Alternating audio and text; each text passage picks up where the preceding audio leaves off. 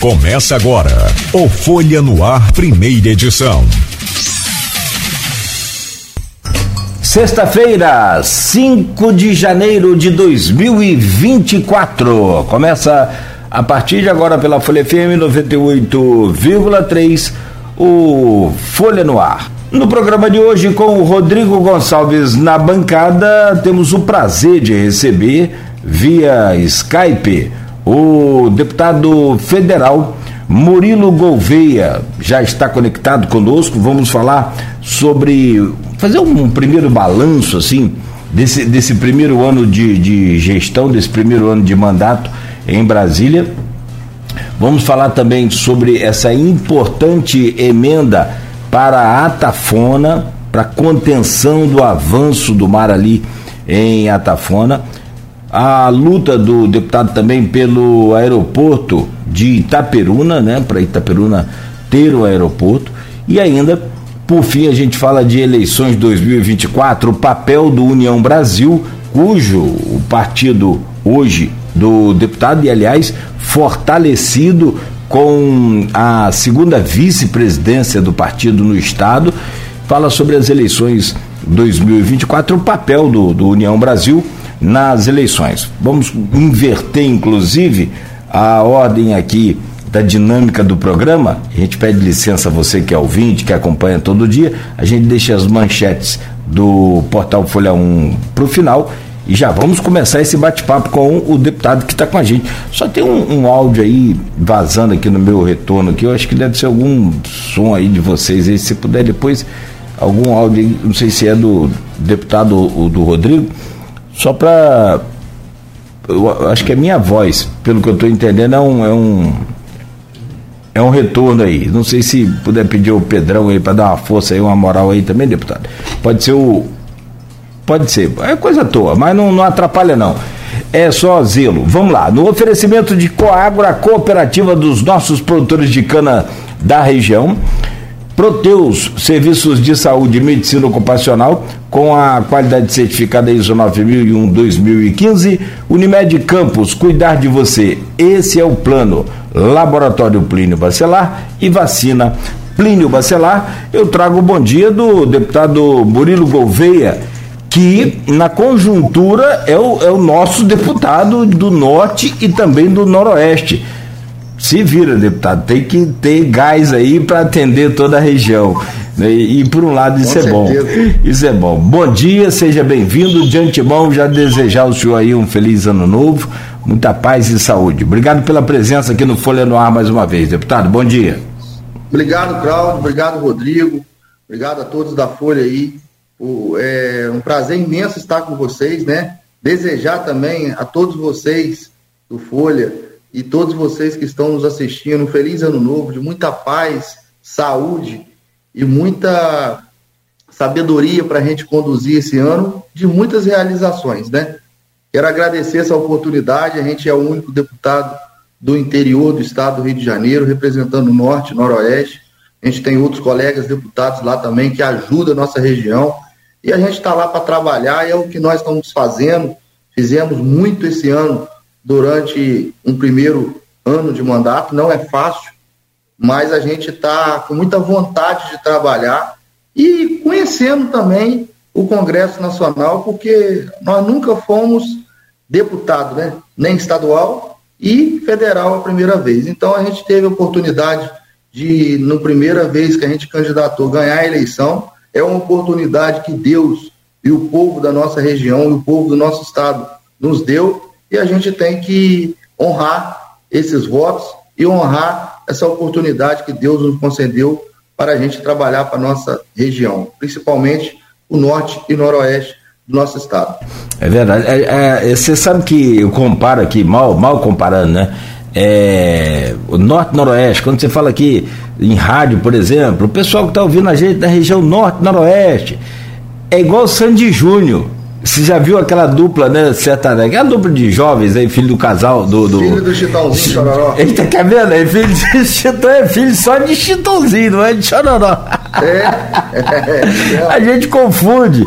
Eu acho que o norte, noroeste, esse, essa, essa, nome, essa, essa nomenclatura. nomenclatura, né? essa coisa, essa identificação, a gente já faz automaticamente e, claro, evidentemente, é uma identidade não só é, no que diz respeito à, à questão de geográfica, mas também de semelhanças de características de necessidade. Você briga por um aeroporto aí, a gente briga por um aqui também. Você briga aí, né? é seca. Quando tem enchente em Itaperuna, tem enchente aqui também. Tem enchente em Cardoso, tem enchente Sem e tal.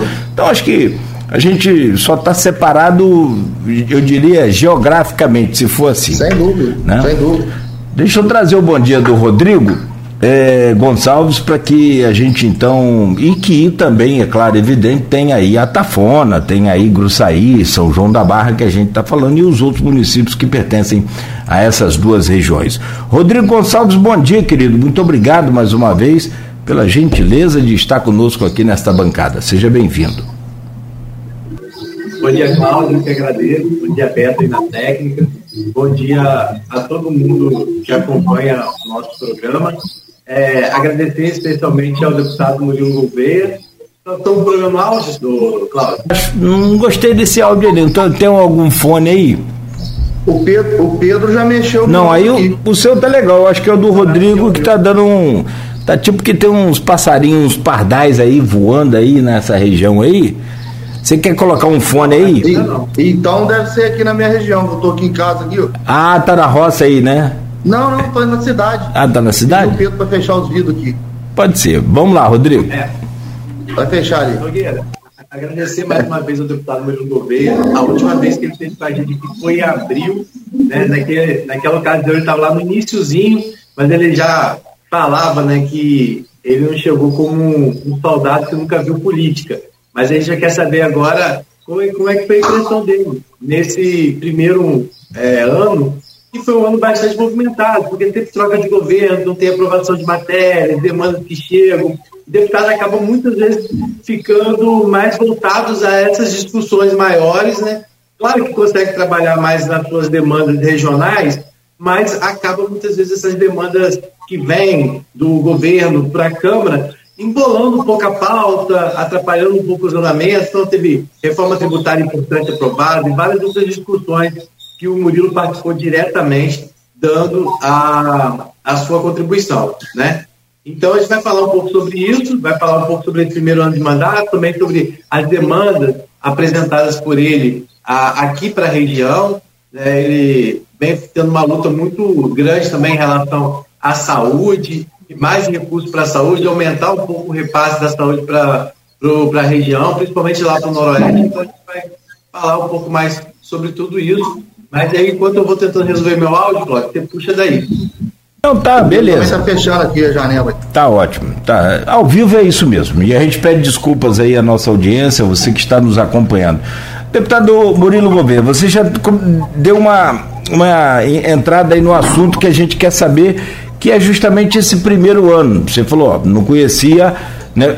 É o outro lado do balcão. Você já teve muito, muito, muito contato com Brasília. Você representava Itaperuna também, né? Em Brasília, o governo municipal em Brasília. Você conhece bem aí muitos caminhos é, da capital federal, mas não conhecia o outro lado do balcão, o outro lado da, da, da, bancada aí de ser deputado. Como é que é essa, essa, esse primeiro ano, como é que você consegue é, somar aí tudo que você fez e chegar a um saldo aí desse primeiro ano de, de mandato, Murilo? Ô Cláudio, assim, não é um ano fácil, é um ano de adaptação, mas a gente conseguiu adaptar e conseguiu articular junto ao governo federal junto aos colegas deputados, junto à Câmara Federal ali num, num, num todo, né? Para que a gente não pudesse perder tempo. Porque a gente do interior, a gente já mora longe da capital. Então, o sol nasce para a gente mais tarde do que na capital. A gente tem, costuma dizer aqui no interior, quem vive de pingo não pode perder uma goteira. Então a gente trabalhou nessa, nessa linha. E a gente conseguiu. Conseguiu, porque a gente conseguiu ajudar e já vai cair o dinheiro da emenda esse ano agora para a Tafona, que é um sonho da região ali e para estancar né, aquela, aquela sangria que é do, do, do avanço do mar ali em Atafona, onde várias casas, várias histórias, vários empresários perderam tudo ali com o avanço do mar. Até quando nós vamos deixar isso? Vai passar um ano, vai passar dois, vai passar um mandato, vai passar outro e ninguém vai fazer nada? Então a gente tem que, que começar. Se não começar, ninguém vai, vai ter êxito com, com, essa, com essa história. Para paralisar, para ir. Então a gente fez uma, uma audiência pública, uma audiência lá com o ministro, junto com os colegas vereadores lá da Câmara, uniu todos eles, junto com os colegas também é, deputados, né? Acho que teve o Bruno lá, junto com a, com a gente lá, o Bruno Bauari. É, a prefeita também teve junto. E a gente está dando assistência de perto nisso, olhando isso de perto, porque a gente tem que avançar. E o momento é agora, quando a gente está no mandato, da gente pegar e fazer algo. Depois, amanhã ou depois a gente está fora do mandato, não adianta a gente querer sonhar em realizar algo ali, porque já passou o tempo. Então, nós vamos escrever a nossa história aí na região norte do nosso estado, porque a gente está lá para trabalhar, eu vou toda semana e toda semana eu estou em cima dessa, desse projeto que a gente vai tirar do papel esse ano, como tem outros projetos da nossa região também, que é a Estrada do Contorno, que a gente está em cima, que tem anos que todos falam e nada acontece. Então a gente tem que trabalhar em conjunto com os outros colegas deputados, em conjunto com o governo federal, para a gente entregar à população o que é da população. Murilo, essa emenda de 2 milhões, né, é, você vai ser, na verdade, para um estudo que vai permitir né, a apresentação desse projeto, inclusive no governo federal, aos ministérios, para aí sim se conseguir recursos. Ou seja, você está dando um primeiro passo com uma demanda que você está, uma responsabilidade que você também está trazendo para você. Né? Porque sim. com esse estudo, você vai voltar a bater na porta desses ministérios, junto com, claro, os representantes também aqui locais, para tentar esses recursos. Então, né, o que está sendo feito hoje é o dando esse primeiro passo. Essa emenda, é, em alguns momentos, algumas pessoas falaram ah, que a prefeita deveria deixar de lado essa emenda e pedir para que você destinasse esse recurso para outro lugar e ela assumisse essa responsabilidade, porque a emenda poderia demorar muito para sair, isso atrasaria o estudo. Em que pé está isso? O que está porque as nossas emendas é, geralmente é de um ano para o outro. Então, dentro desse ano, nós colocamos a emenda, esse ano agora vai pagar e nós vamos estancar esse projeto que é de estudo do avanço do mar aí em Atafona.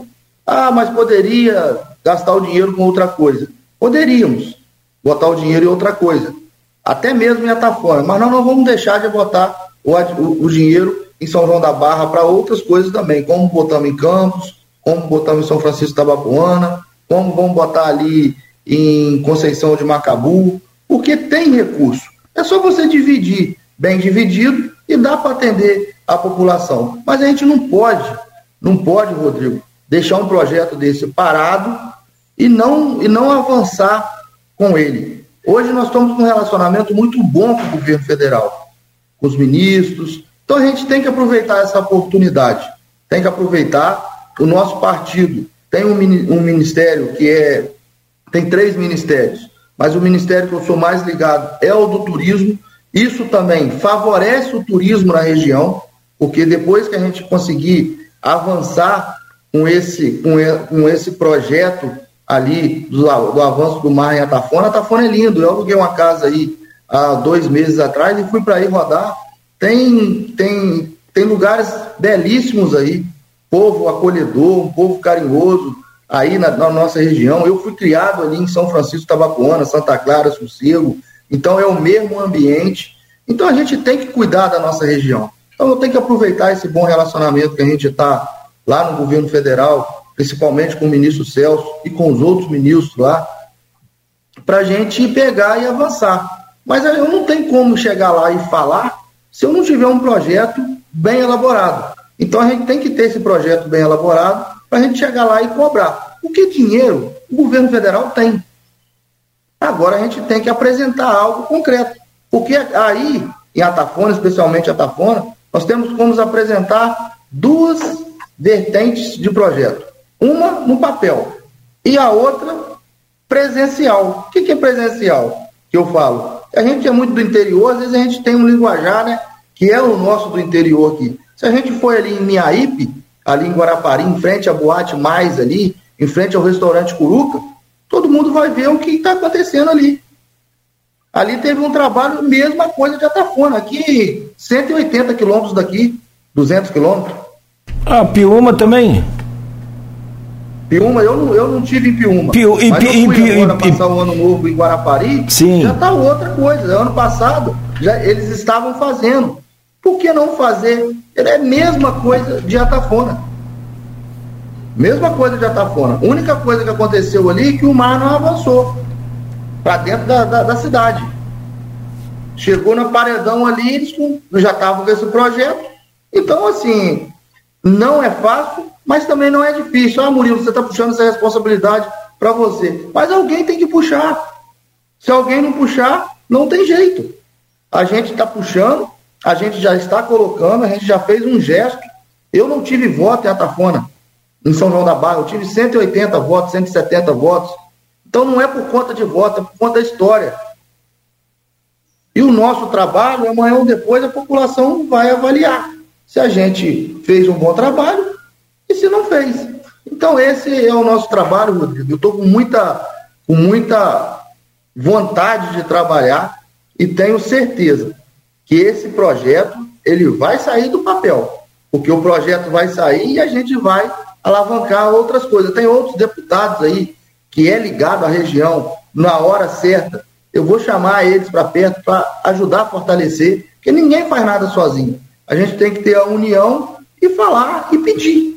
Tem que ter a humildade de bater na porta do gabinete lá, deputado, me ajuda com essa força sua aqui, a gente precisa de alavancar. Eu tenho certeza que deputado nenhum vai deixar de ajudar esse, essa situação de Atafona. Mas alguém tem que abraçar isso e pegar, botar debaixo do braço e bater nas portas de cada um lá para pedir. E eu fui um que, que botei e com muito amor. Tenho certeza que a gente vai entregar algo concreto a Atafona, a São João da Barra e a toda aquela região ali. Desculpa. Murilo, o senhor teve quase 50, 50 mil votos, né? O senhor é bem conhecido, principalmente na do Noroeste, né? onde seu pai é prefeito da Peru, no Alto Dedão, uhum. mas o senhor, né, é, a gente tem até outros representantes hoje na Câmara Federal, mas eles não são, eles são suplentes, no caso, e estão, né, vamos dizer assim, provisoriamente, né? Tanto é que agora, na, na época de apresentar as emendas, né, eles saíram dos seus locais, dos seus lugares, para que os titulares voltassem e que as emendas fossem apresentadas, né, na sua grande maioria, impositivos, pelos deputados que, que são os donos da, da, das, né, que ocupam as cadeiras, né, os efetivos o senhor não passa por isso, porque o senhor foi eleito, né? É, então a cadeira, vamos dizer assim, pertence ao senhor, né? Aos seus eleitores, não só aos seus eleitores, mas né, principalmente aqueles que concederam o seu mandato. Nesses 50 mil, é, a maior parte foi no Noroeste. Como é que é? Noroeste é uma região, muitas vezes, que durante muito tempo não teve nem representante também, né? É, na, o Norte já teve em alguns momentos, mas no Noroeste não me recordo de ter tido nenhum representante é, mais recente. Tem 27, 27 anos atrás. Isso, mais recente, é. Então, assim, como é que é isso? Porque o Noroeste, é, o Norte é uma região é, também, vamos dizer assim, desprestigiada em todo o contexto do, do Rio de Janeiro, mas eu acho que o Noroeste ainda é mais, né? Principalmente quando se fala em infraestrutura, em investimento, é, por não ter os recursos provenientes dos royalties, é, ter uma arrecadação de CMS mais tímida, é, então isso acaba afetando toda a. Principalmente essa, essa mudança na, na questão do repasse CMS sofreu muito, né, porque a maioria das prefeituras tem como uma das principais fontes a questão do CMS. Como é que está esse seu olhar para o Noroeste como um todo? Né? A gente sempre vê o senhor, às vezes, falando de aumentar, de, da, da luta para aumentar repasse na saúde, não só Itaperuna, mas a outras cidades. O que, que o senhor pensou para o Noroeste Fluminense nesse primeiro ano de mandato? O que, que o senhor pretende concretizar a partir dessa gestão? Como a gente falou, o primeiro ano é um ano muito limitado, que é ano de troca de governo, então limita muito o trabalho do deputado. Mas daqui para frente, o que, que senhor já planejou, o que o senhor já executou para o Noroeste e o que, que senhor planejou para próximo, os próximos anos? Rodrigo, é, é, assim, o que você está falando é a pura verdade. A região noroeste ela é uma região muito esquecida, esquecida do governo federal, do governo federal. E a gente vem analisando e, e chegamos à conclusão, um grupo que trabalha com o nosso, nosso gabinete lá, que a gente precisa de trabalhar tecnicamente para ajudar o Noroeste. Por quê? Muitas prefeituras do interior do estado não têm capacidade nem de fazer projeto. Muitas delas. Então perde recurso. E isso lá em Brasília é muito corrido. Às vezes abre um prazo de 24 horas para cadastrar alguma coisa no sistema para ter o resultado nas cidades. Então as prefeituras, principalmente da região noroeste, elas sofrem demais com isso. Eu observei isso durante esse ano. O que que nós traçamos dentro do nosso, dentro do nosso gabinete lá? A gente está montando uma equipe de projeto e uma equipe para ajudar no cadastramento para a gente não perder nada. Como eu falei com o Cláudio aqui mais cedo, a gente vive de roteiro, então a gente não pode perder um pingo. Principalmente, você quer ver uma coisa? Onde meu pai é o prefeito da cidade de Itapiruna, nós perdemos mais de 6 milhões de recursos esse ano. Por quê? Por falta de capacidade técnica das pessoas, às vezes, não saber o, o pulo do gato ali na hora de cadastrar é uma vírgula. Aí não, corrige aí, e na hora que vai corrigir para lá, faltou outra coisa. Na hora que vai pegar para um lado e para o outro, passou o tempo. Então, eu estou falando é de várias prefeituras do interior. Não estou culpando ninguém, não. Isso daí é capacitação que tem que dar às pessoas, para as pessoas saber aonde que tem que acertar. Às vezes não é nem só a falta de capacitação, às vezes é de equipe técnica mesmo, de equipe Sim, porque, sim é, com certeza as, os quadros dessas prefeituras, até porque a folha de pagamento tem que ser reduzida, é muito pequeno. Então, na, na Secretaria de Meio Ambiente, aquela, às vezes só tem lá é, três pessoas, quatro pessoas trabalhando. Então, se ela sai para poder fazer um, algum, um, projeto, alguma coisa, acaba deixando uma outra. Então, muitas vezes a limitação também está na quantidade de pessoas para trabalhar. Né? Sem dúvida, sem, sem dúvida, Rodrigo. Então, a gente tem que ajudar essas prefeituras esse corpo técnico, para a gente ter êxito aqui na região noroeste.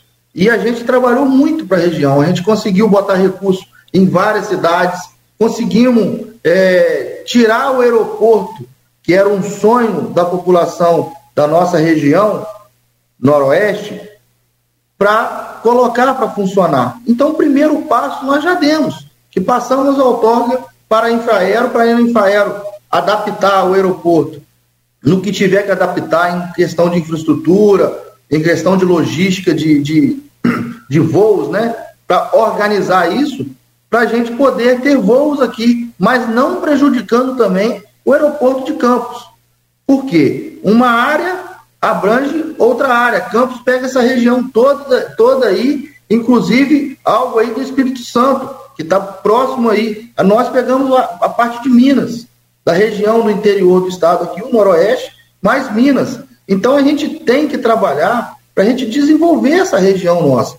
E a gente está conseguindo, a gente já conseguiu achar aonde estão tá os erros e aonde a gente pode acertar para que a gente não perca nada esse ano. Mas a gente já teve um ganho muito grande para a região noroeste esse ano, que foi um ano aonde a gente conseguiu é, tirar do papel e licitar o projeto da estrada do contorno, aonde tira o trânsito da cidade de Itaperuna, aqui, aonde que vai desenvolver toda essa região noroeste. Então, assim, a gente está trabalhando do tipo que a gente trabalhou para a região Mas norte, a gente um está trabalhando também para regi a região noroeste aqui, que é a nossa região onde a gente reside, né? Onde a gente mora, mas a gente está lá representando todo o nosso estado, principalmente o norte e noroeste do nosso estado, Rodrigo.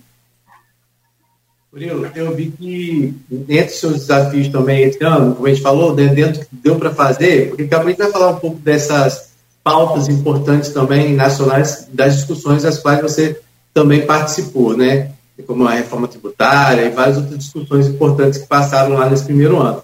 Mas eu me recordo de uma audiência que você presidiu, foi uma audiência que você presidiu é, pública para poder tratar sobre a questão de, de repasses às APAES. né, que seria através de uma medida, de, é, através de recursos é, de, de lotéricas. Explica para a gente um pouco o que, que foi essa proposta. Você que tiveram representantes da Paz de Itaperuna acompanhando é, lá essa audiência, né? O que, uhum. que representa, o que foi essa audiência, é, como surgiu essa ideia, de que forma, o que, que ela propõe, é, o que, que você propôs nessa audiência? Rodrigo, essa audiência ela aconteceu porque quando nós chegamos lá em Brasília, nós sentamos com o nosso grupo de trabalho lá, pessoal que trabalha com a gente lá, e eu queria fazer algo que tirasse alguma coisa de jogos para destinar às APAES do estado do Rio de Janeiro. Aí, cheguei lá com essa cabeça. Falei, gente, aqui agora é Brasil, a gente tem que ver algo que a gente atende Brasil, nível Brasil. E aí a gente foi procurando, porque a gente é deputado federal, a gente não, não, não consegue resolver só o problema do estado do Rio de Janeiro. E aí chegamos lá, fomos procurar o que, que aconteceu. Já existia esse projeto, só que esse projeto estava parado. E esse projeto, inclusive, é de um colega deputado, ex-deputado do estado do Rio de Janeiro, que é o Vinícius Pará, que hoje é secretário de Estado, um colega, um, um amigo, um companheiro, e a gente pegou e tirou esse projeto, desarquivou esse projeto dentro da Câmara e pedimos para a gente ser relator desse projeto. E ali nós fomos estudando, trocamos algumas coisas ali e botamos para plenário para votação na comissão de pessoas com deficiência. E ali nós não tivemos êxito porque pediram para a gente tirar, o governo pediu para a gente tirar e fazer uma autoavaliação do projeto. Tiramos, teve um, um, um início de conversa e depois paralisou. Paralisou, eu falei, para não virar o ano e a gente perder esse ano, a gente vai botar para votação. Colocamos ele para votação e ali nós não tivemos êxito, êxito, na votação. No dia que um colega deputado de fora, que eu não me lembro quem que era da comissão, era da comissão também, pediu vista do projeto. Então esse projeto ele vai virou para esse ano e esse ano, se Deus quiser, nós vamos aprovar ele na comissão e vai dar o trâmite legal ele dentro da Câmara para a gente aprovar ele em plenário, que aí é com todos os deputados que, que fala esse projeto? Destinando 0,5% do prêmio das lotéricas para as APAES do Brasil. Esse, esse, esse, esse projeto é um projeto magnífico, vai ajudar muitas APAES. As APAES hoje só com repasse e vai poder dar uma qualidade de vida melhor essas crianças, esses professores e esses funcionários das APAES do Brasil. Então a gente vai ficar em cima desse projeto. Não é um projeto fácil. Se fosse fácil, já tinha sido aprovado, mas a gente botou como meta e a gente vai ficar correndo atrás ali para que isso a gente consiga aprovar dentro do nosso mandato para a gente ter êxito com as APAES aí de todo o Brasil e poder ajudar essas criancinhas, essas pessoas e esses profissionais que cuidam com tanto amor dessas crianças, dessas pessoas, né, com deficiência. Pois é, é, essa luta de, de APAI, de apoio, de APAP são fundamentais. E qual é a expectativa, então, agora, para esse ano de 2024? O senhor consegue? Porque agora depende da vista, quanto tempo leva para o deputado né, é, avaliar essa. Porque foi pedido vista né, avaliar esse projeto, vai depender. Tem uma expectativa, não dá para cravar uma data. No primeiro semestre a gente tira ele da comissão de, de, de, pessoas com deficiência. Primeiro semestre ele já vai estar tá num, num trâmite mais acelerado. Mais mesmo. acelerado. Primeiro semestre que eu estou falando, esses seis meses. Sim, sim, né? sim. Já agora. É um projeto, o, o Cláudio, que não é fácil não. Envolve presidência de Caixa Econômica, envolve outros órgãos que às vezes uns puxa não querem puxar para as APAES. A gente sabe a dificuldade e a gente pegou e falou isso com todos que nos procuraram lá. Vamos aprovar, porque a, a população precisa. Sim. Se sim, não dá desse sim. jeito, vamos ver uma outra porcentagem, 0,3%. Ok, tá tudo certo. Mas vamos aprovar, pô. Precisa sim. de tirar algo para ajudar as APAES. E aí a gente está nessa discussão lá e tenho certeza que os outros colegas deputados vão nos ajudar, porque não tem um porquê não ajudar. Concorda? Sim, claro. Não, e, e da importância eu não discuto de forma nenhuma. Acho não só é, necessário, mas urgente essa aprovação. Mas aí, é claro, Sem que dep depende desses trâmites aí. Sem dúvida. Agora, é uma questão de, de fazer pressão, senão não sai. Sem né? dúvida, sem dúvida, com certeza. Murilo, esse primeiro Oi. ano, como eu falei, é um ano de, de mudança de governo. Tá? Vocês estavam chegando, mas também mudou a presidência da República, então todo esse diálogo, diálogo com a Câmara Federal passa a ser construído, né? É, formação de ministérios, e você também é, participou de algumas discussões diretas em relação a isso, na bancada do União Brasil. É, e aí eu queria que você me falasse um pouco sobre isso. Como é que foi isso? Porque, ou seja, é o seu primeiro mandato, é, no momento em que há essa transição de governo. Então, como é que foi para você participar de discussões importantes? Você é, citaria algum momento para você foi muito marcante? Que você fala assim, esse entrou para a história e eu fiz parte dessa história. Acho que a reforma tributária, depois de tanto tempo, é um exemplo disso. Mas tiveram outros momentos também que, de uma certa forma, seu nome vai estar lá na história. Quando alguém vai falar. Sem dúvida.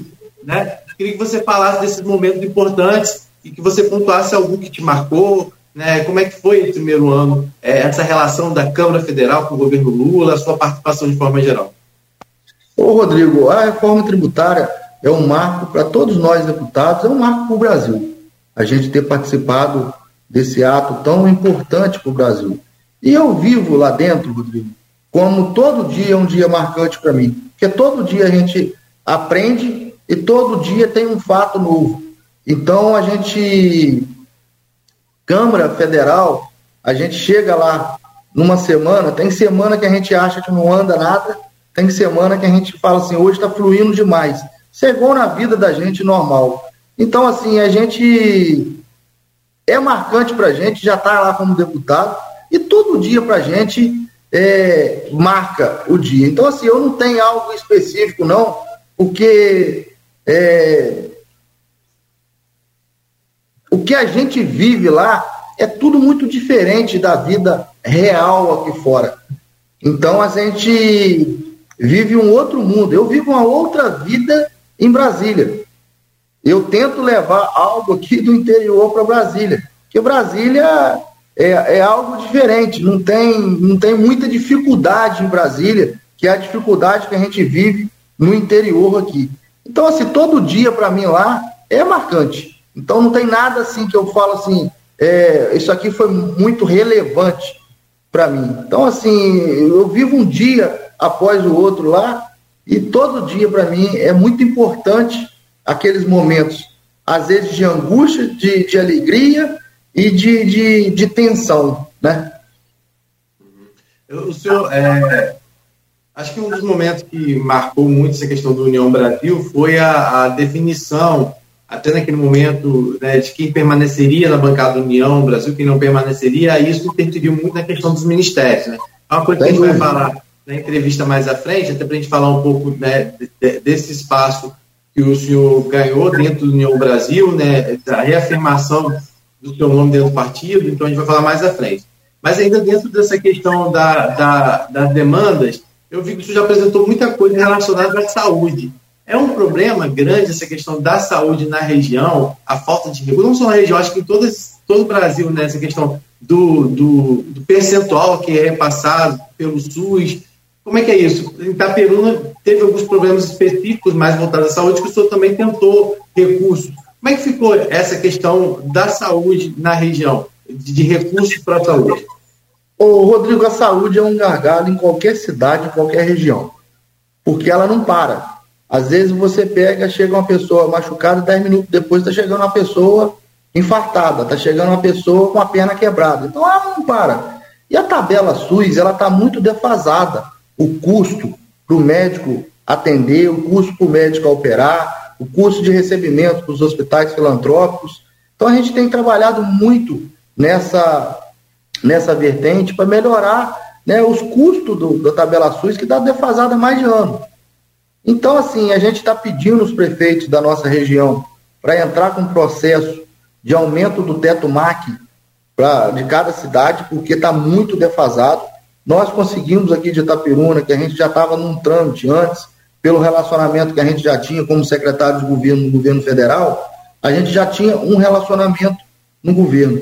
Então a gente já já estava em andamento o nosso processo aqui e a gente conseguiu aumentar o teto MAC da nossa cidade, que não atende só a cidade de Itapiruna. Já está melhorando para a região noroeste.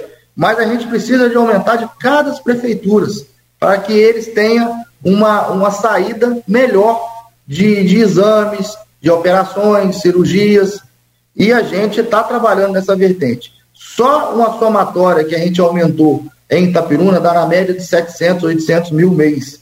Dentro de um mandato de deputado dá quase 40 milhões, 45 milhões. Então, isso vai ficar entrando prefeito, saindo prefeito, isso vai ficar. Então, isso já é um marco para a nossa região. Mas a gente precisa de aumentar de cada prefeitura, da nossa cidade, das nossas cidades aqui no interior, e todos que estão me procurando para falar desse tema, eu estou pedindo para entrar um processo, porque lá é tudo é um número de processo, e a gente fica cobrando, pedindo a, a prioridade em cima desse processo. Porque a nossa região, ela é referência.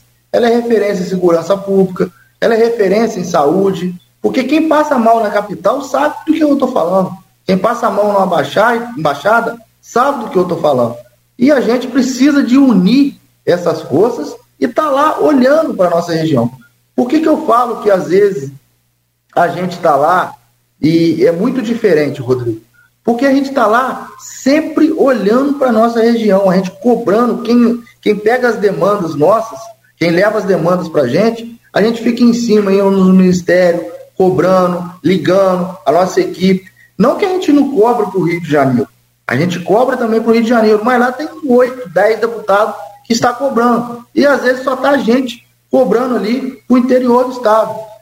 Quando a gente pede ajuda, alguns colegas deputados, eles ajudam, mas não está com aquele olho focado ali para a nossa região. Então a gente já ajudou muito a nossa região na saúde, mas precisamos de ajudar muito, muito mais. Nós temos o hospital referência, que é o Hospital São José da Bahia Itapiruna, mas a gente precisa de ajudar o hospital em Italva, o hospital em Pádua, um hospital em Natividade, um hospital em Bom Jesus, um hospital em Campos, um hospital em, em São João da Barra. Por quê? Porque a gente tem que desafogar. Se a gente ficar centralizado só numa cidade, não tem jeito. Campos tem que viver bem, mas São João da Barra também tem que viver bem. São Francisco também tem que viver, São Francisco Tabapuana também tem que viver bem. Porque senão vai, vai, vai desembocando tudo no hospital só é onde não tem vaga, é onde está atrasado as cirurgias, está atrasado, não tem como operar na hora que chega. E vida não espera. Vida na hora que ninguém vai numa UPA, ninguém vai no hospital para comprar um quilo de carne. Quem vai lá está sentindo dor, não está querendo rir, não está querendo brincar. Então a gente tem que trabalhar em cima de melhorar sempre a saúde do nosso estado e da nossa região. Deputado, eu, eu sou de Italva. Minha família mora em Italva, minhas irmãs e minha mãe.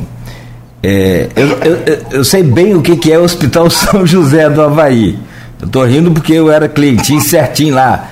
Quebra perna, quebra o pé, quebra clavícula, quebra braço. Então eu era clientinho certinho. Meu, meus pais já não, não, aguentavam mais. Só que assim, então eu entendo bem o que, que é, é essa, essa coisa de. Uh, as pessoas que moram em Italva é, Cardoso, que mora aí é, em Ubá, São José de Ubá, mora em Bom Jesus, correm para o Hospital São José do Havaí. Assim como aqui, São Francisco, São João da Barra, também Quissamã, corre para o Hospital de Campos, né, para o Ferreira Machado e para a rede é, conveniada. Então, assim, eu, eu, entendo bem quando o senhor fala aqui, e é, e é preciso que se tenha esse. Agora, tem uma coisa muito interessante que é o programa Saúde da Família. A gente fala muito de hospital e hospital, e aí essas emendas são emendas de, de grande porte, que você tem uma verba mais vultuosa, uma coisa mais significativa, mas é, é, muito importante essa questão da saúde da família, também nessas cidades, e aí numa questão macro, para que as pessoas tenham um atendimento prioritário lá na, na cidade dele, até então, enfim, chegar à necessidade de um hospital é uma forma de desafogar também esse, esse movimento aí dos hospitais, né? Pode olhar, olhar com carinho para essa, essa parte. Sem dúvida, sem dúvida. Agora aqui no grupo de WhatsApp, é, do blog Opiniões, que é do Aloysio Abreu Barbosa, e deste programa. Tem uma pergunta aí de uma é, jornalista que mora em Bom Jesus do Itabapuana. Bom muito Jesus, bom. muito, muito bom. E é responsabilidade do senhor também. é, bom Jesus do Norte já é Espírito Santo, né? Espírito Santo. É, o Rio Itabapuana ali que divide os dois. Bom, vamos lá. Silvana Venâncio diz aqui, deputado, Estamos em uma época terrível em todo o norte e noroeste fluminense, que é a questão das enchentes. Existe algum projeto para tentar diminuir esse, é, esse problema que se repete aí em todo o verão? É a pergunta da Silvana. Mas aí eu vou colocar aqui também, porque ele comentou logo a seguir, o professor João Siqueira, que é do Comitê do Baixo Paraíba e do Itabapuana também, e é aqui da UENF, ele diz aqui: Oi, Silvana.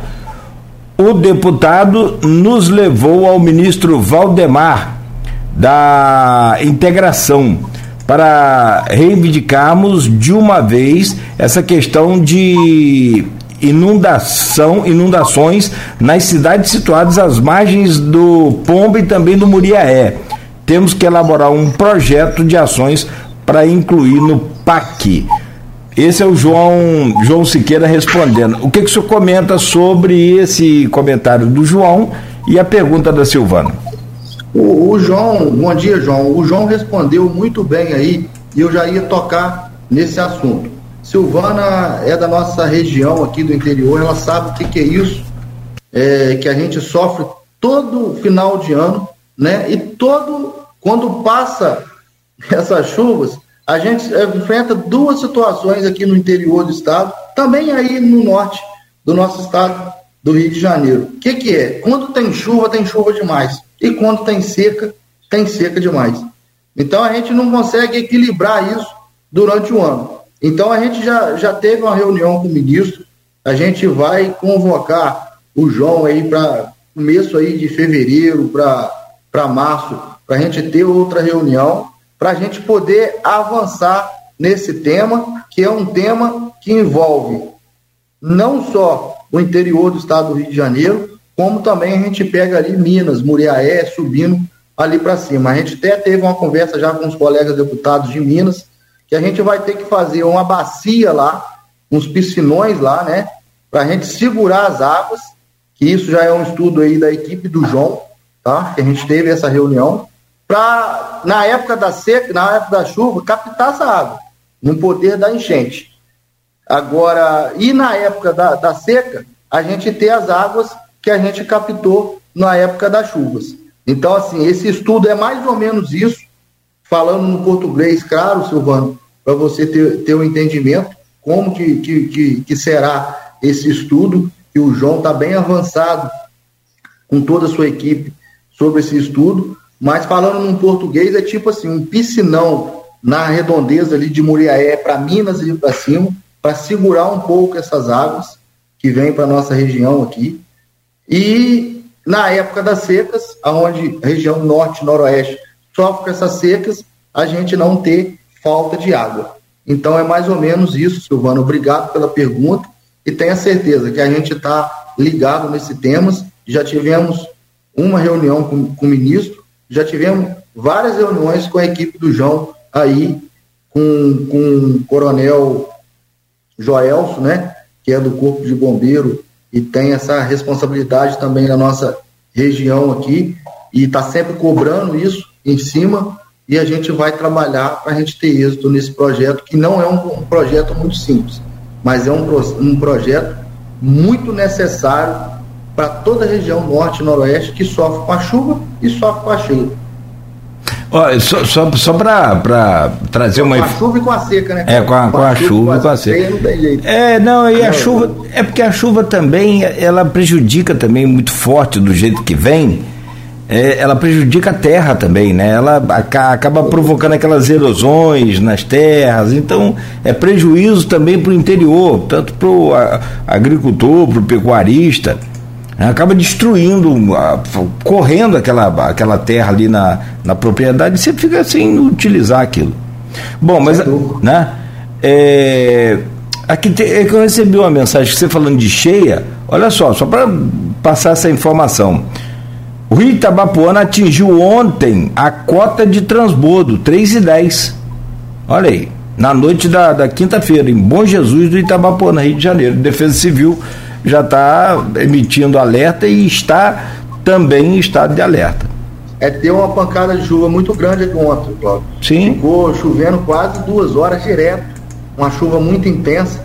Eu saí da cidade aqui, fui na zona rural e a chuva da zona rural deve estar tá chegando, chegou essa noite em, em Bom Jesus estava pulando. Então deve ser por isso a gente está em contato aqui com os secretários da região nossa é, de defesa civil, está mantendo é, contato direto e a gente está ligado nessa situação. Rodrigo, é, é, assim, é, aqui em Campos, por exemplo, beira de praia, a gente enfrenta também os temporais com relâmpagos e, e trovoadas naturalmente. Mas eu acho que Rodrigo, o, o, deputado, nunca passou por um temporal aí em Italva e, e Itaperuna, que é diferenciado, Rodrigo. Estou falando para você. Aqui venta muito. Aqui venta muito. Então você tem uma ajuda, muitas das vezes, do, do vento espalhando as nuvens. Eu não sei explicar tecnicamente, se eu tiver errado, me perdoe, mas Italva, Itaperu, nessa região mais montanhosa e quente, não venta tanto. Então, quando vem o temporal, parece um dilúvio, né, é, né, deputado? Igual essa chuva de vento mesmo, eu tenho 37 anos, eu nunca vi. É uma doideira, é uma doideira. Não, nunca vi. Recente, Itaperuna né, destruiu várias Foi, foi, foi. Ano é, passado então, também teve, eu, eu, eu, já, eu já meio que morei em Cachoeiro, né? Então, Cachoeiro ah, tá, então tá escolar. é isso mesmo, eu esqueci. Cachoeiro é quente, Cachoeiro Ui, é quente. E temporal é, também é... também é, é, desse jeito. É desse é, jeito. Cláudio, já estão Vamos lá. 7h55, uhum. é, a gente pode ir pro intervalo, e no inter, na volta do intervalo a gente pede pro Murilo falar um pouquinho mais sobre o que ele planeja para esse ano 2024. Eu vi que ele abriu uma enquete lá nas redes sociais dele perguntando aí o que, que as pessoas mais querem que ele apresente. Eu já Boa. vi que as pessoas já falaram do contorno, é, que ele já citou aí, pedi para ele falar um pouquinho mais sobre esse projeto contorno. A gente pode falar também um pouco dessa articulação que o Murilo faz também com o governo do estado do Rio de Janeiro, com os deputados estaduais, toda vez que ele vai para Brasília, antes de ele voltar a Itaperuna, volta e ele passa no gabinete de alguém lá no Rio de Janeiro para apresentar alguma proposta, saber como é que é essa relação também, né? não só com os prefeitos da região, mas também com o governo do estado e com os deputados estaduais. Fala, pede a ele qual é a impressão que ele tem hoje do governo Lula e a gente avança, então, mais para a questão das eleições municipais, como ele tem visto o cenário, e a participação do União Brasil né, nesse contexto aqui regional, né, que tem, além do Murilo na segunda vice-presidência, agora a coordenação geral do partido né, nas mãos do Rodrigo Bacelar, que é o presidente da Assembleia Legislativa do Rio de Janeiro. Muito bem, deputado. Então, rapidamente estaremos de volta. Você que também está nos acompanhando, continue ligado. Campos tem tempo nublado agora trânsito bem movimentado, mas não tem nenhuma lentidão. Hoje a Elion Pova deve voltar a ficar fechada em função aí do tempo que não está chovendo, então as obras de recapeamento ali do asfalto devem continuar no dia de hoje. A gente está conversando ao vivo aqui no programa Folha no Ar com o Murilo Gouveia, deputado federal é, das regiões norte e noroeste, no oferecimento de Coagro, Proteus, Unimed Campos, Laboratório Plínio Bacelar e Vacina Plínio Bacelar. É, meu caro Rodrigo Gonçalves, eu peço a você a gentileza de abrir esse bloco de volta aí com o deputado Murilo Gouveia, por favor. É, eu vou voltar falando um pouquinho sobre o, o, o a Câmara Federal, né, o Congresso de forma geral. Na nossa Sim. entrevista logo no início, lá em abril, quando o Murilo esteve com a gente, ele falava muito né, da, da visão dele de, de, de, ter uma Câmara, um Congresso muito dividido entre esquerda e direita, e por conta disso, né, isso poderia atrapalhar algumas votações, algumas discussões. É, isso está mais calmo, Murilo, agora com a aproximação desse ano eleitoral, isso voltou a ficar mais uma vez acirrada, essa disputa entre esquerda e direita. Como que você vê esse cenário hoje lá na Câmara Federal? Então, uma disputa mais equilibrada, mas o centro que está que tá definindo muita coisa ali, entendeu? Então, um grupo de centrão ali, que junta as pessoas da direita, de, de esquerda ali, e consegue definir umas coisas com mais, com mais calma, Rodrigo. Porque, às vezes, os debates lá ficam muito acirrados, as pessoas às vezes saem, perdem um pouco a linha na fala, não mede um pouco as palavras, e assim, o centro lá está tá, tá, tá definindo muitas votações lá importantes da casa.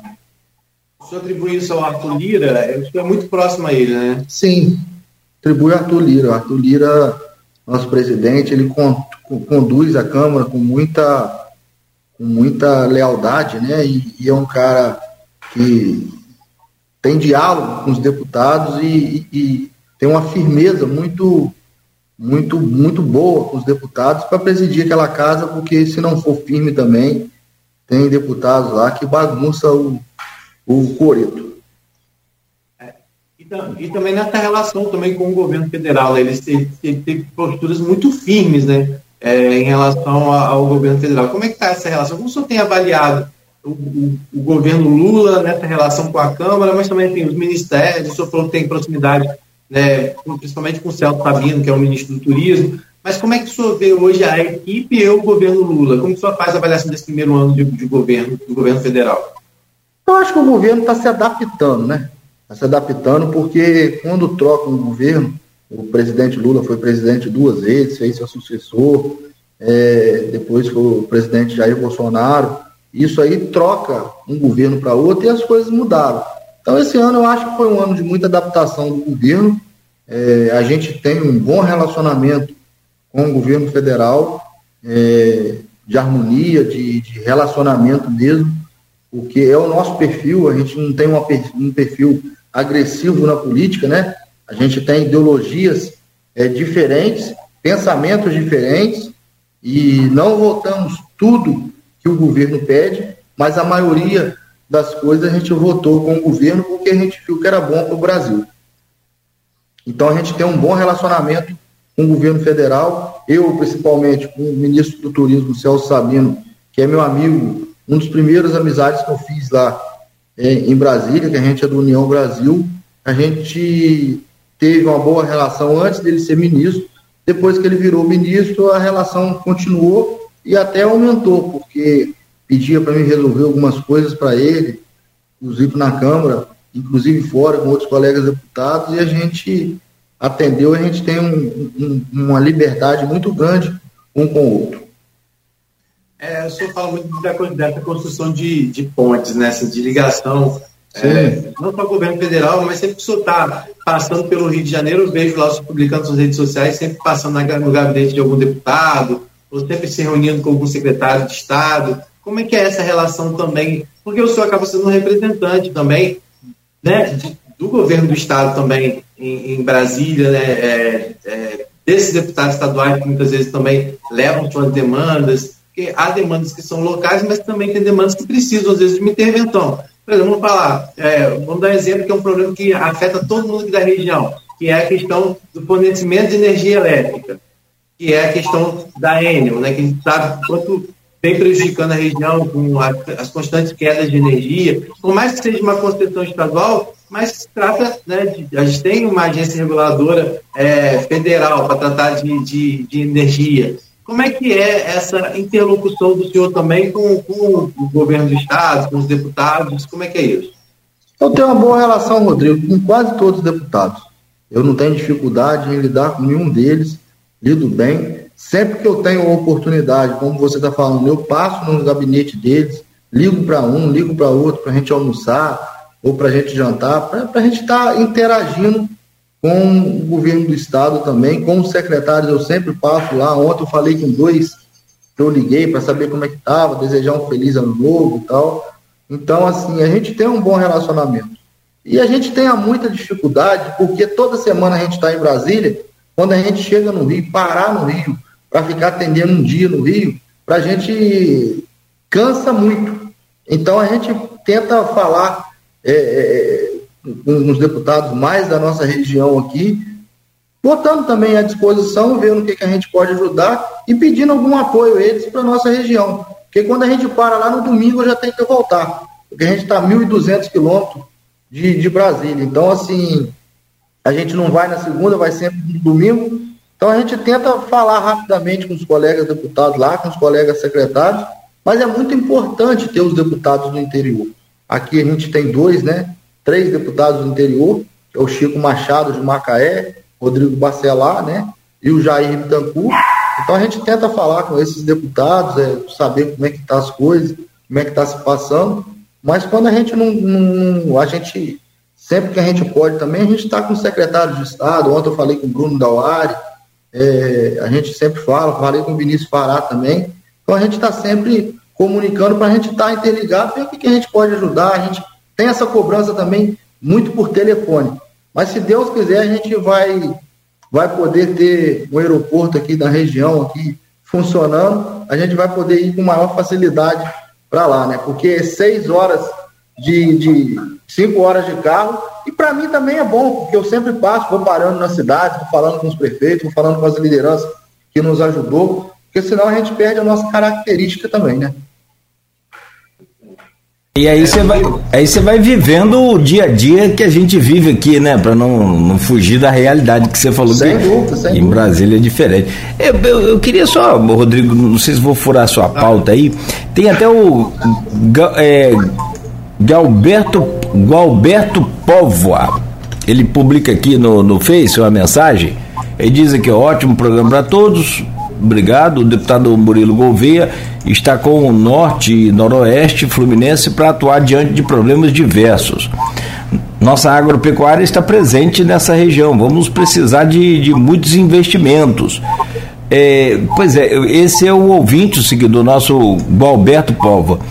É, Itaperuna tem muita tradição na pecuária, tanto de corte quanto de leite. Campos, né, Renezinho aí, né? Famoso Renezinho, criador aí grande de, de, de, de gado. É, Fazenda São Pedro, essa região ali. Agora, e eu vejo que o senhor tem, e como o senhor já falou, muito contato e, e muito é, é, prestígio lá no Ministério do Turismo, que é importantíssimo também. Olha Raposo aí, como é que é. É uma referência na região noroeste em termos de turismo e outros municípios também. Mas o, o, como é que é essa atenção do senhor voltada justamente para essa pecuária, tanto de corte quanto de leite, e também para o agronegócio de forma geral, deputado? O, o Cláudio, a gente está até com um projeto lá que a gente está desenhando, que é. A gente não elaborou nome para ele ainda, que é a gente é, trabalhar com emenda agora, fazendo esse projeto para melhorar a genética do gado no campo, tanto de corte quanto de leite. Eu sou produtor rural, eu trabalho com, com, com leite aqui na zona rural, é, tem gado de corte também. Eu sei o quanto o homem da roça sofre. Sofre por vários motivos. Pelo, por não ter uma, uma tranquilidade no preço do gado. Uma hora o preço do gado está 400 reais arroba, 380, outra hora está 180 reais arroba. Eu tenho que ter uma, uma, tranquilidade, uma normalidade para que o produtor sinta-se sinta seguro para comprar e para vender o seu gado e ter essa, essa tranquilidade. Tem ano que ele ganha um troco a mais, tem ano que ele perde demais. Então a gente tem que dar essa tranquilidade para o produtor rural, para o gado de leite. A gente também tem uma, uma deficiência que é o preço do leite, que é, que é o escoamento do leite com as estradas vicinais, que já melhorou muito, mas a gente precisa de melhorar muito mais para as pessoas escoar as suas plantações. Enfim, a nossa região toda do interior, inclusive, incluindo aí norte, a gente tem uma pecuária forte, tem aí São Francisco da Lapuano, o abacaxi, é, em Campos, a cana, enfim, a gente tem que investir na nossa agricultura da nosso, do nosso estado, principalmente do interior do estado, que é onde que abastece a capital e todo o, o, o, o, o laço de, das capitais, né? Então a gente pega, a gente está implantando um projeto, eu não posso te falar, ou falar o nome aqui, para o Alberto, porque a gente nem definiu o nome ainda, mas a gente vai ajudar o homem do campo, a gente vai ajudar os produtores e a gente vai trabalhar um melhoramento genético. A gente vai implantar e eu tenho certeza que com três anos a gente vai ter uma solução, uma resolução melhor para o gado de leite, que já melhorou demais da conta. Hoje tem gente nos currais que tão, tem vaca de 10. Estou falando do pequeno e médio produtor.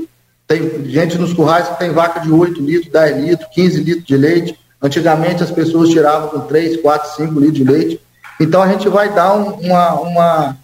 criar um projeto muito bacana para essa área, Alberto. Pode ter certeza que é a nossa raiz, é de onde eu vim. Eu sou homem da cavalgada, eu sou homem, eu gosto de falar da bosta de boi, eu gosto, eu participo de concurso leiteiro, é, é, é a minha raiz, eu sei o que, que eu estou falando, e você sabe também, como você fez essa pergunta aí, o que, que é o sofrimento do homem do campo que não tem, não tem o mínimo possível de apoio que às vezes deveria ter. Eu peguei uma relação lá, Cláudio, é, e fui no, no, nos, nos, bancos Pronaf, para me ver essas, essas, questões de Pronaf, custeio, esses empréstimos.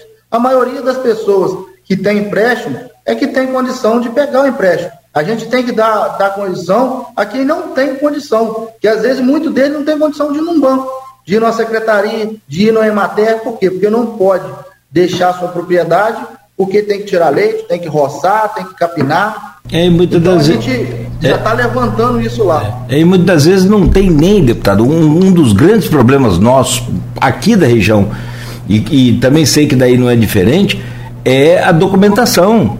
É, o, Sem dúvida.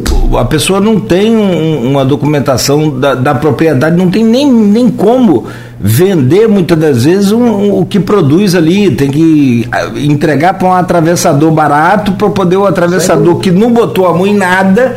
Não se preocupou se está chovendo ou com sol, ganhar o dinheiro né, que, que eu acho que não é merecido nesse caso. E a gente também está trabalhando lá, Cláudio, só hum. para reforçar aí, é, na época dessa pandemia, cresceu muitas questões de chácaras em roça. Sim, cresceu demais. Sim.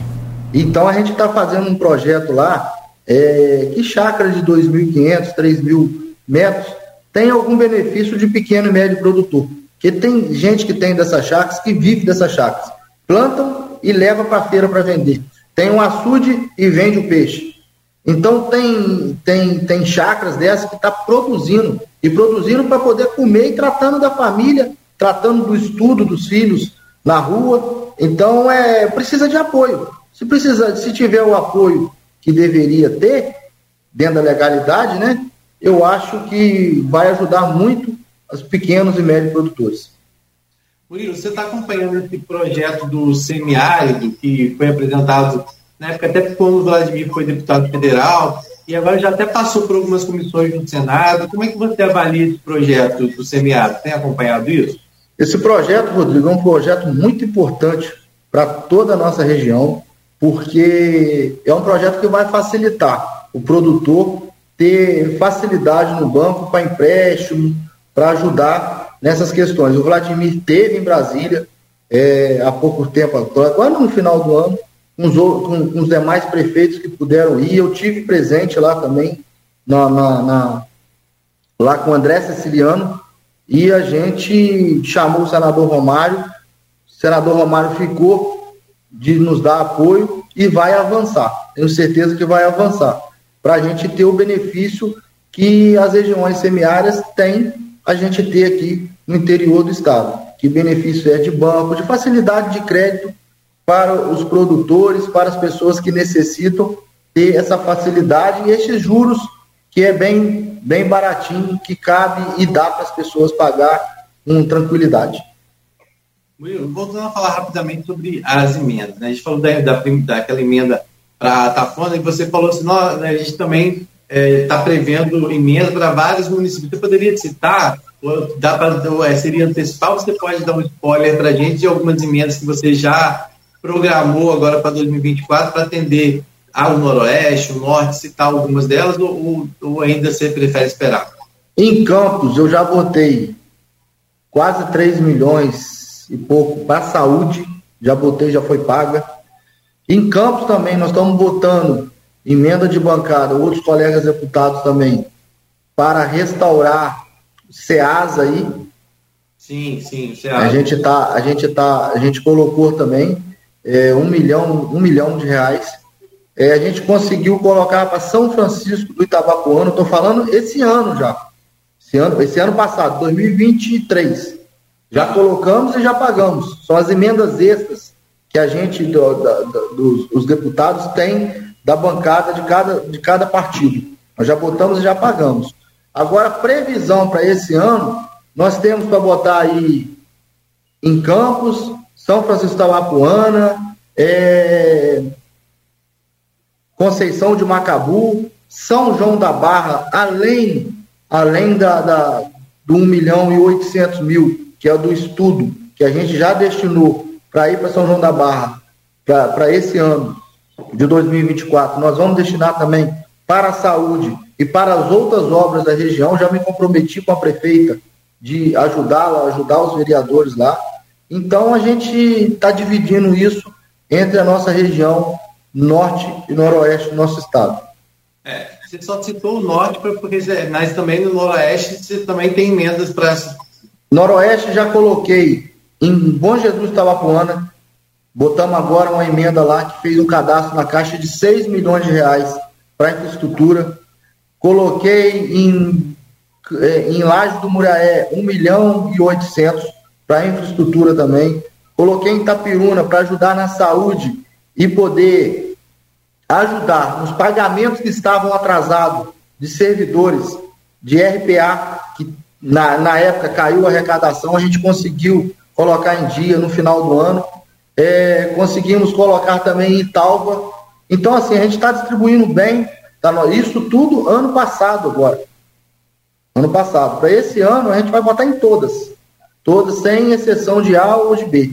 A gente também vai ajudar os municípios em questões de shows com o Ministério do Turismo. A gente já está conversando com os prefeitos das regiões para fazer os aniversários das cidades e a gente poder ajudar os municípios do interior do estado com shows do Ministério do Turismo. Então a gente está alavancando bem e conseguindo distribuir bem toda essa região nossa, que tem que ser uma região toda que tem que ser atendida, né? Sim. Murilo, você fala muito do, do, Ministério do Turismo, né? Eu queria aqui, até para a gente contextualizar, antes da gente entrar para falar um pouco sobre a União Brasil, né, que está na nossa pauta, é, para as pessoas entenderem, né? O Ministério do Turismo, é, ela estava com a Daniela do Vaguinho, que o Vaguinho era o presidente estadual da União Brasil é, no Rio de Janeiro, e a esposa dele era a, é deputada, né? E, e, e assumiu naquela ocasião o Ministério do Turismo. Quando houve, de uma certa forma, a desestruturação, é, não, a saída do Vaguinho, na verdade, e do grupo dele, do, do União Brasil, cogitou-se a possibilidade de outros deputados também saírem do União Brasil naquele momento.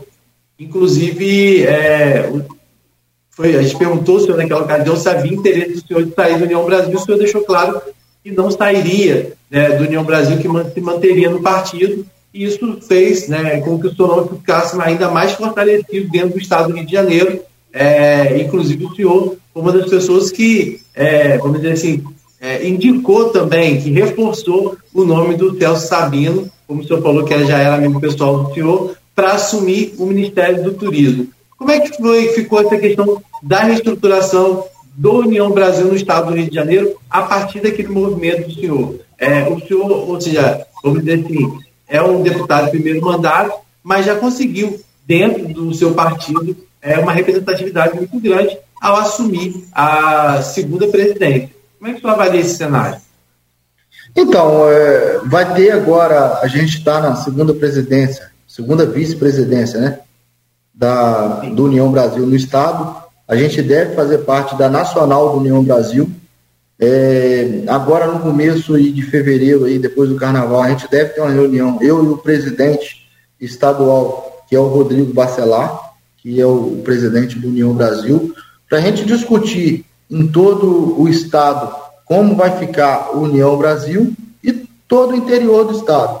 Com muito diálogo, com muita conversa, sempre tentando compor e o um entendimento do grupo, né? Que está ali no, no, União Brasil, e a gente tem um bom relacionamento no governo nacional, no, no, no, no cenário nacional do União Brasil, junto com o Antônio Rueda, junto, junto com a CM Neto, junto com todos lá da Nacional, Luciano Bivar, E com a estadual também não vai ser diferente. Tenho certeza que às vezes tem um, falta um pouco de diálogo, de ter um entendimento do que, que é o interior, principalmente, que a gente quer construir com União Brasil, porque às vezes o que está na capital não está vendo a realidade que está no interior para lançamento de candidatos a prefeito, a vereadores, até vice-prefeito, porque a gente que está é, diariamente aqui no interior do estado, a gente sabe como que a política está andando.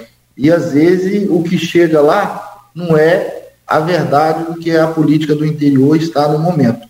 Então a gente vai ter esse diálogo para a gente fazer um dos maiores partidos aí do estado do Rio de Janeiro, que é a União Brasil, liderado pelo deputado estadual Rodrigo Bacelar e presidente da Assembleia Legislativa.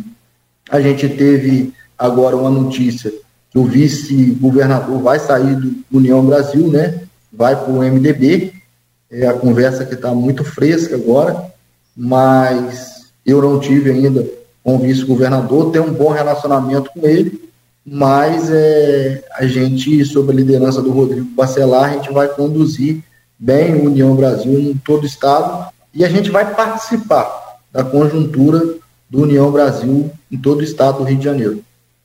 É, a União Brasil aqui em Campos hoje, por exemplo, está numa situação bem dividida, né? É, acho que nós temos quatro vereadores do União Brasil e pelo menos dois deles estão na situação e dois de, e um deles está na oposição.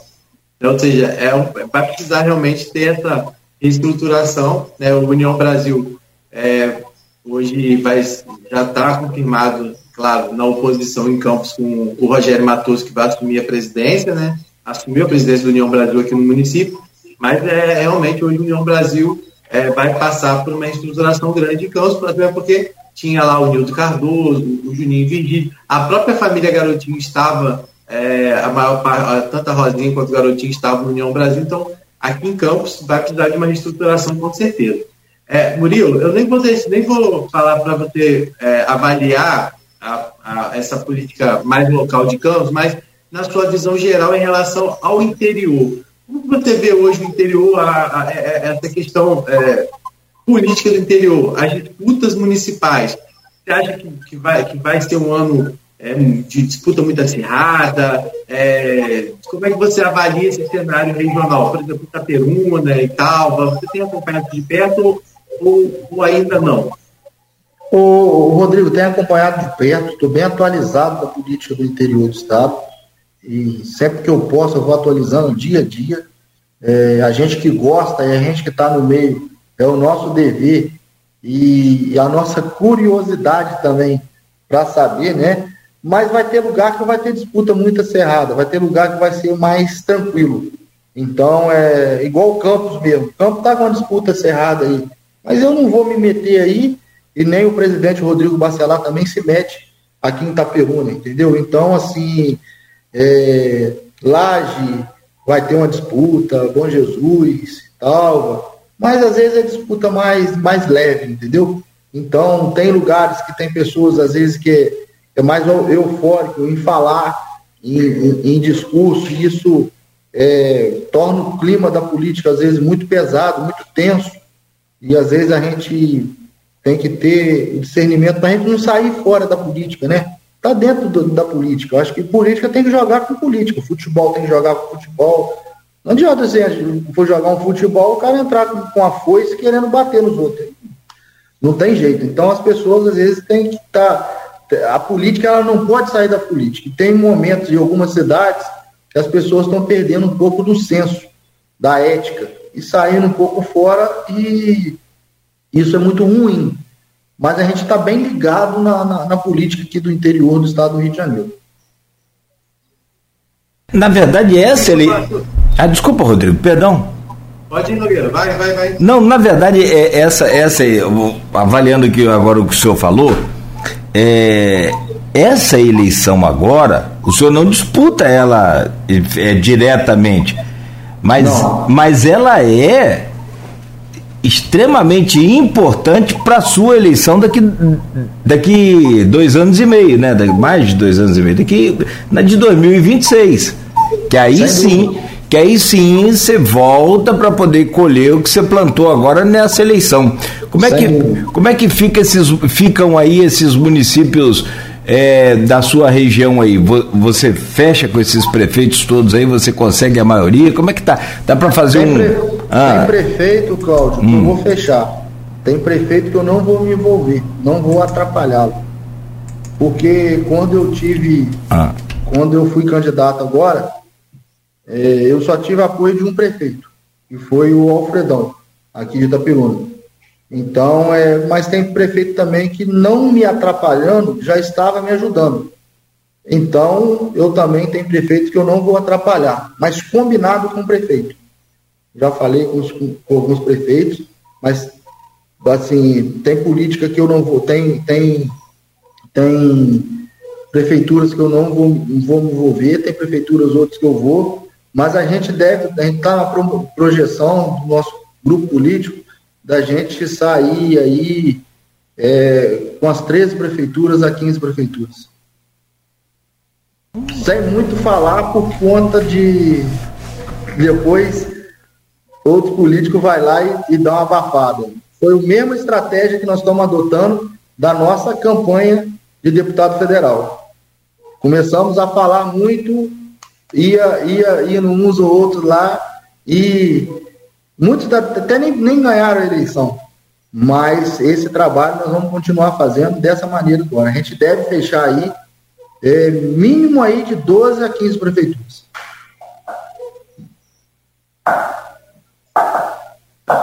É, Murilo, é, você falou muito do, do Celso Sabino. Tem é, é, alguma previsão de visita dele à região? Já convidou ele para conhecer a nossa região, para ele ver como que a gente tem atrativos que, que precisam ser explorados?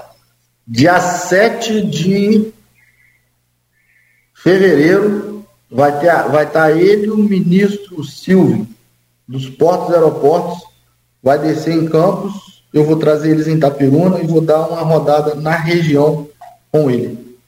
Eles vão vir aqui anunciar, né, junto com o presidente da Infraero, o começo da obra, anunciar algumas obras aqui da nossa cidade e também uma avaliação junto com o consórcio Cidenf, o que, que a gente pode ajudar, tanto o norte quanto o noroeste, em termos de, de turismo do interior do estado do Rio de Janeiro. Ah, bacana. 7 de fevereiro, então. 7 de fevereiro. Ah, ótimo. Vamos acompanhar com certeza de perto. É, Cláudio, quer tocar para o final? Como é que é? Diga lá, vamos embora para a reta final para a gente fechar com o deputado. O deputado também tem agenda, como ele disse.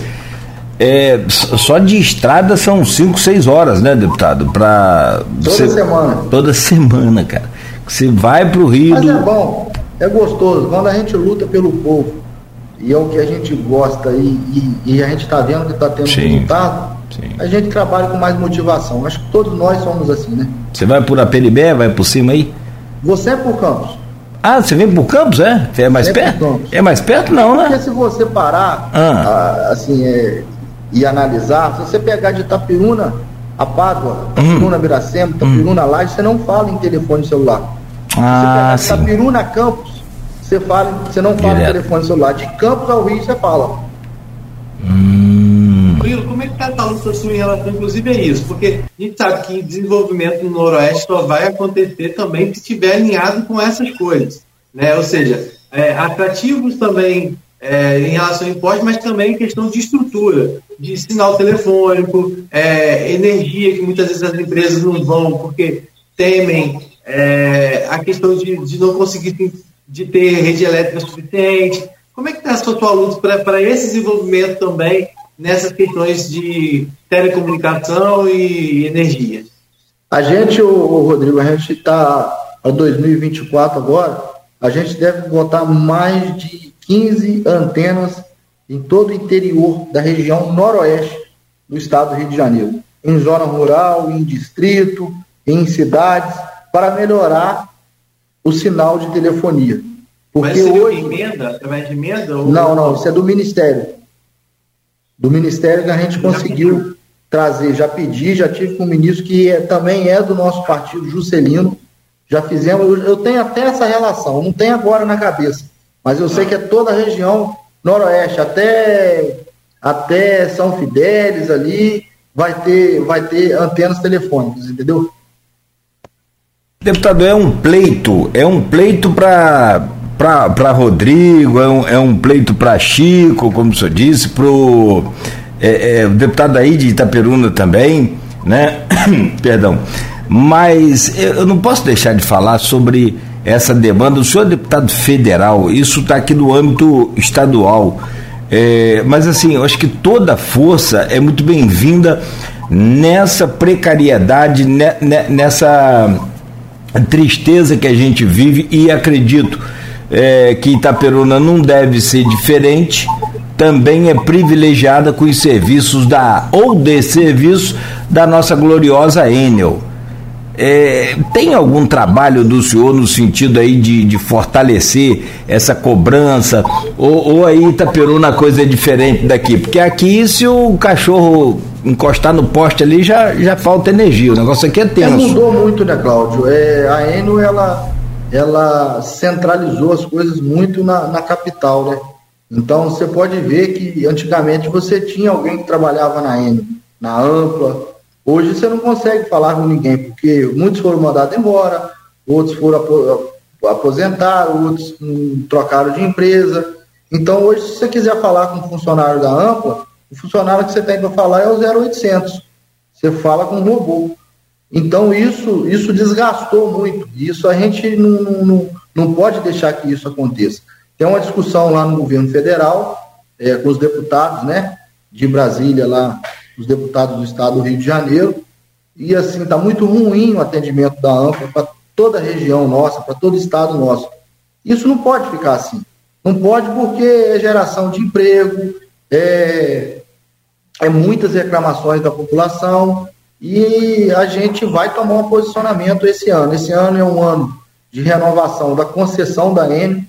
Eu não sei em que pé que está. A gente tem um bom relacionamento com o secretário executivo é, de parlamento da Ampla, que é o Guilherme Brasil, um cara gente boa, um cara do bem, e a gente está tentando um diálogo da melhor maneira possível para entregar à população o que a população merece e que já vem há anos de reclamação da M. Não pode ficar assim. Isso vai ter uma discussão muito pesada para esse ano agora, até no começo agora mesmo. Eu estava vendo aqui no grupo de WhatsApp de deputados a gente já estava começando a discutir, a gente até entrou no meio também. Então, é, essa renovação de concessão aí, eu estou achando que vai ter resultado positivo para entregar à população, que é esse ano agora. Muito bem. Murilo, é, você falou é, dessa questão de desenvolvimento, de empresa. muita gente cobra isso, né? Ah, porque tem que trazer indústria para o Noroeste Fluminense. Mas, assim, eu acho também que é importante fazer esse trabalho de, de valorização do perfil que cada cidade tem. Né? Se o Sim. Nordeste tem o potencial para o leite, para a agricultura, por que não fazer com que é, o homem do campo vive, viva disso e também as pessoas que moram na cidade vivam disso? Mas há muita cobrança em cima de você em relação a isso? É, ah, tem que trazer indústria para o Noroeste, tem que trazer empresa para o Noroeste. Como é que é, é, isso? Como que você lidar com, com essas cobranças? A, a, cobrança, Rodrigo, ela é muito grande. É, e a gente está preparado para ter essa cobrança. Mas, infelizmente, a gente não consegue trazer uma empresa e colocar sem dar o mínimo de estrutura a ela. Então, é, isso é igual um prédio. A gente não adianta bater a laje sem construir o alicerce.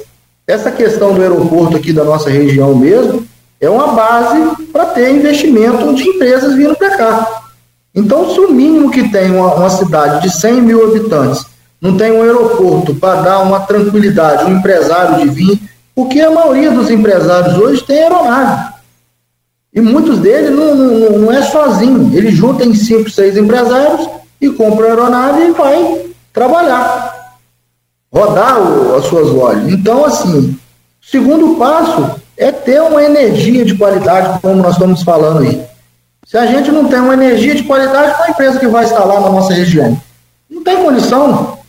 Então a gente tem que ir por partes.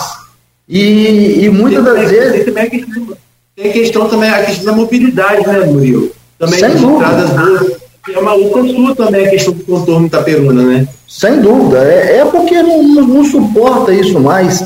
Na hora que você fizer um contorno, quantos postos de gasolina vai ter no entorno? Conta, vai é outra cidade que vai abrir no entorno de Itaperuna, no entorno da região nossa. De desenvolvimento. Como é que tá, Estrada do contorno nós conseguimos tirar esse ano passado agora, o projeto licitamos ano passado. Agora vai trabalhar o projeto da estrada do contorno, a readequação dele, né? É, adaptação dele na forma real que está hoje, para licitar a obra e começar a obra. A gente tem total convicção que dentro do nosso mandato a gente coloca essa obra para começar. Vai ser executado, no caso, pelo DENIT, pela DENIT, DENIT, DENIT. DENIT. Deputado, queremos agradecer mais uma vez ao senhor, né, dizer que é sempre um prazer recebê-lo aqui.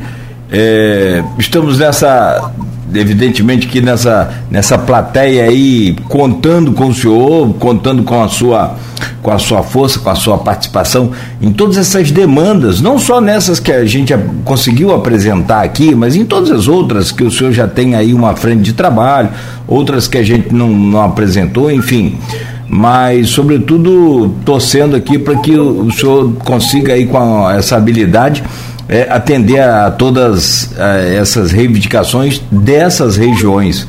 Então fica aqui o nosso agradecimento por hoje e também aproveitar e renovar aqui né, mais uma vez os votos aí de um, de um ano novo de muita paz saúde para o senhor e para a família. Muito obrigado por hoje. Obrigado, Cláudio. Obrigado, Rodrigo. Agradeço a todos da Folha aí da, da, dessa audiência, todos que nos, nos, acompanharam nessa entrevista, né? Sabe que eu estarei sempre aqui à disposição. Vamos marcar para a gente estar presencialmente junto aí. É, estou sempre à disposição de todos vocês dessa rede, de todos os outros jornalistas que, que estiverem também à disposição para querer fazer uma entrevista. A população saibam que às vezes a gente fica muito ausente por conta da distância, mas estou traba trabalhando intensamente para todo o interior do nosso estado do Rio de Janeiro. Pode contar comigo, o Norte e o Noroeste sabe que eu que eu estou lutando por isso e eu tenho que entregar à população tanto da, do Norte e Noroeste o, o, o, maior trabalho que eu puder fazer para vocês, que foi um mandato que Deus e vocês me concederam. Então, muito obrigado. Quero desejar um feliz 2024 de muita luta, de muita paz, de muita sabedoria, e de muitas pontes, né? Para cada um de nós, porque a gente não tem que fazer muro, tem que fazer pontes. E que Deus possa nos abençoar e seja um ano de muitas realizações. Um abraço em todos vocês, na, na família de vocês também. E que seja um ano de muitas realizações para todos nós. Obrigado, Cláudio. Obrigado, Rodrigo. Obrigado a todos que estão nos ouvindo aí. Eu vou chamar o Rodrigo aqui para fechar com o senhor também, mas olha, Falando de Enel, o Patrício Borges colocou aqui no Face. Bom dia, feliz ano novo a todos. A Enel tão horrível que cortou minha luz tão, é, com todas as contas em dia. É, não é mole não. É, tá, as informações não batem mais. O tá negócio tá, muito, tá, Eles estão muito perdidos. É, se fizesse, se, se lá nessa renovação de, né, de concessão tivesse um item lá, né, pesquisa popular de satisfação. É, direto. e não ia dar nunca. Rodrigo, meu querido. Botar, não vão é, nem botar. Não vou nem botar. Não, não vão, não vão. Meu caro Rodrigo, obrigado também a você por essa semana muito boa, produtiva. Estaremos de volta na, na semana que vem.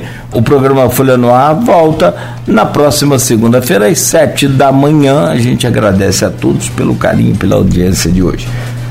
Oferecimento de Proteus, Unimed Campos, Laboratório Plínio Bacelar, Vacina Plínio Bacelar e Coagro, a cooperativa dos nossos produtores de cana de toda a região. Quero uma pipoquinha? Aqui é o lugar.